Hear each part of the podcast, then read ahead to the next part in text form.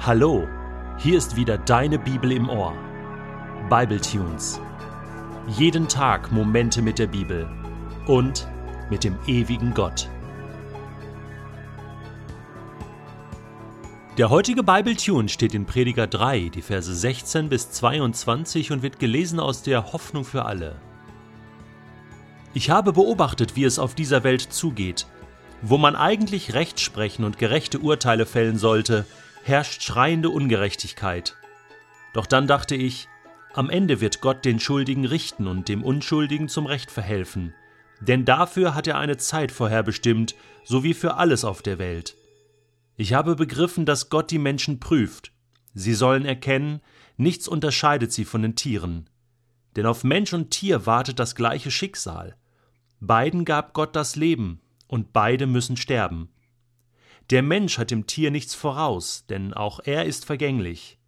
Sie alle gehen an denselben Ort. Aus dem Staub der Erde sind sie entstanden, und zum Staub der Erde kehren sie zurück. Wer weiß schon, ob der Geist des Menschen wirklich nach oben steigt, der Geist des Tieres aber in die Erde hinabsinkt. So erkannte ich, ein Mensch kann nichts Besseres tun, als die Früchte seiner Arbeit zu genießen. Das ist sein einziger Lohn. Denn niemand kann sagen, was nach dem Tod geschehen wird. Mit dem Tod ist alles aus. Wer kann schon sagen, was nach dem Tod ist? Kannst du das sagen? Kann ich das sagen? Warst du schon mal tot? Weißt du, wie sich das anfühlt? Weißt du, was dann ist? Warst du schon mal im Himmel? Kannst du sagen, wie es da aussieht? Kannst du sagen, wie die Welt entstanden ist? Warst du dabei? Wer kann das überhaupt sagen? Der Prediger macht nichts anderes, als die Meinung der Menschen auf der Straße aufzugreifen.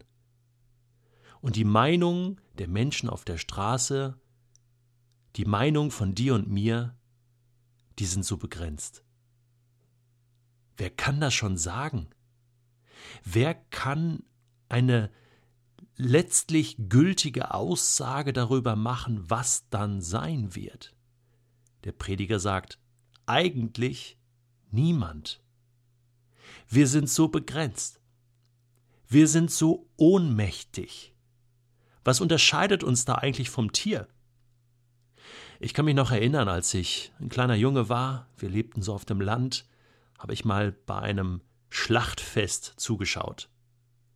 Ja, nicht nur so Kaninchen oder Hühner, sondern einmal wurde auf einem Bauernhof ein Schwein geschlachtet. Und dann haben sie diesen Bolzen, dieses Schussgerät da angesetzt und nicht richtig getroffen. Das Schwein quiekte und fegte über den ganzen Hof. Und mit drei, vier Leuten sind sie hinterher und haben das Schwein wieder eingefangen. Und ich dachte nur so, das arme, arme Schwein. Du wirst trotzdem irgendwann dran glauben. Denn wir wollen Würstchen haben und Kotelett und Schinken. Und deswegen Bolzen rein in die Birne und dann war irgendwann das Gequieke auch vorbei. Und das Schweinchen wurde auseinandergenommen. Uah, also das war schon irgendwie ein komisches Gefühl, so diese Ohnmächtigkeit des Schweins. Irgendwie tat es mir leid. Und irgendwie war es auch ein bisschen eklig. Das viele Blut und dann wird alles aufgeschlitzt mit dem Messer zerhackt mit dem Beil, unangenehm. Was unterscheidet den Menschen eigentlich vom Tier? Der Prediger sagt, gar nichts. Wir müssen auch irgendwann sterben. Der eine stirbt vielleicht in einem schönen Bett mit weichen Kissen und der andere auf dem Schlachtfeld, irgendwo im Krieg. Und wieder der andere geht elendig zugrunde, stirbt nach einer langen Krankheit, Krebs, andere schlimme Krankheiten. Was unterscheidet uns eigentlich vom Tier? Gar nichts, sagt der Prediger. Wir sterben genauso. Genauso elendig, genauso ohnmächtig, genauso eklig manchmal. Und dann ist alles vorbei. Und es stimmt, wir sind vom Staub genommen und Zum Staub werden wir wieder werden, so wie Gott das dem Menschen vorausgesagt hat auf den ersten Seiten der Bibel. Und jetzt kann man sich darüber Gedanken machen, was das bedeutet.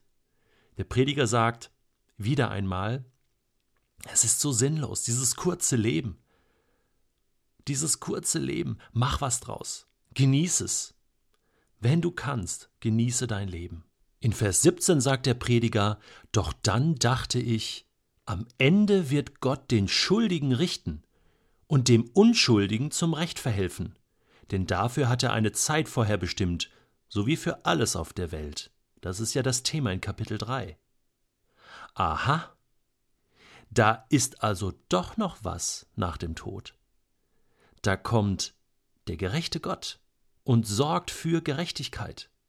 Da gibt es Rechtsprechung, da gibt es Urteile, da gibt es ein Gericht. Da kommt Gott als Richter. Ja, auch das entspricht der Vorstellung von vielen Menschen auf der Straße, die sagen, naja, am Ende müssen wir vielleicht doch vor Gott einmal stehen und uns verantworten. Und genau das glaubt der Prediger auch. Und damit macht er deutlich, er glaubt nicht, dass mit dem Tod alles aus ist. Er ist der festen Überzeugung, da kommt noch was. So genau können wir das nicht sagen, wie es sein wird. Aber dass es sein wird, das ist sicher und es kommt zu Gerechtigkeit.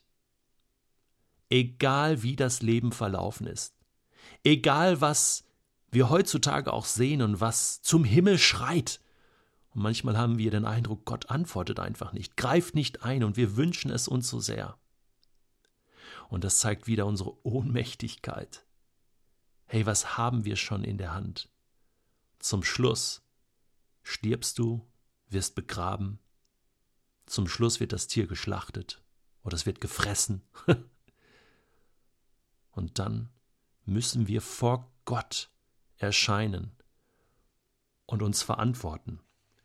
Es gibt da einen Text im Neuen Testament, im Hebräerbrief, Kapitel 9.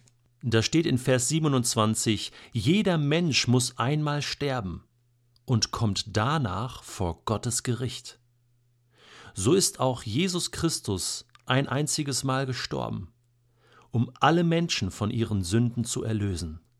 Das konnte der Prediger noch nicht wissen, dass das mal passieren wird.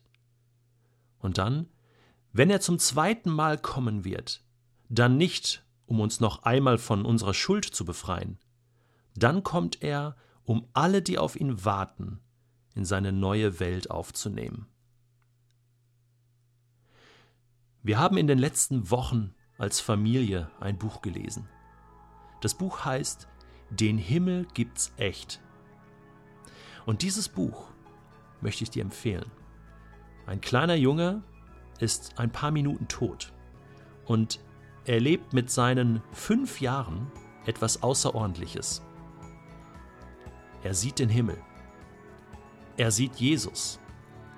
Er bekommt etwas mit von dem, was vielleicht nach dem Tod sein wird. Die Hoffnung auf die Auferstehung. Es ist ein Buch für Große und für Kleine. Ein Buch, das Mut macht.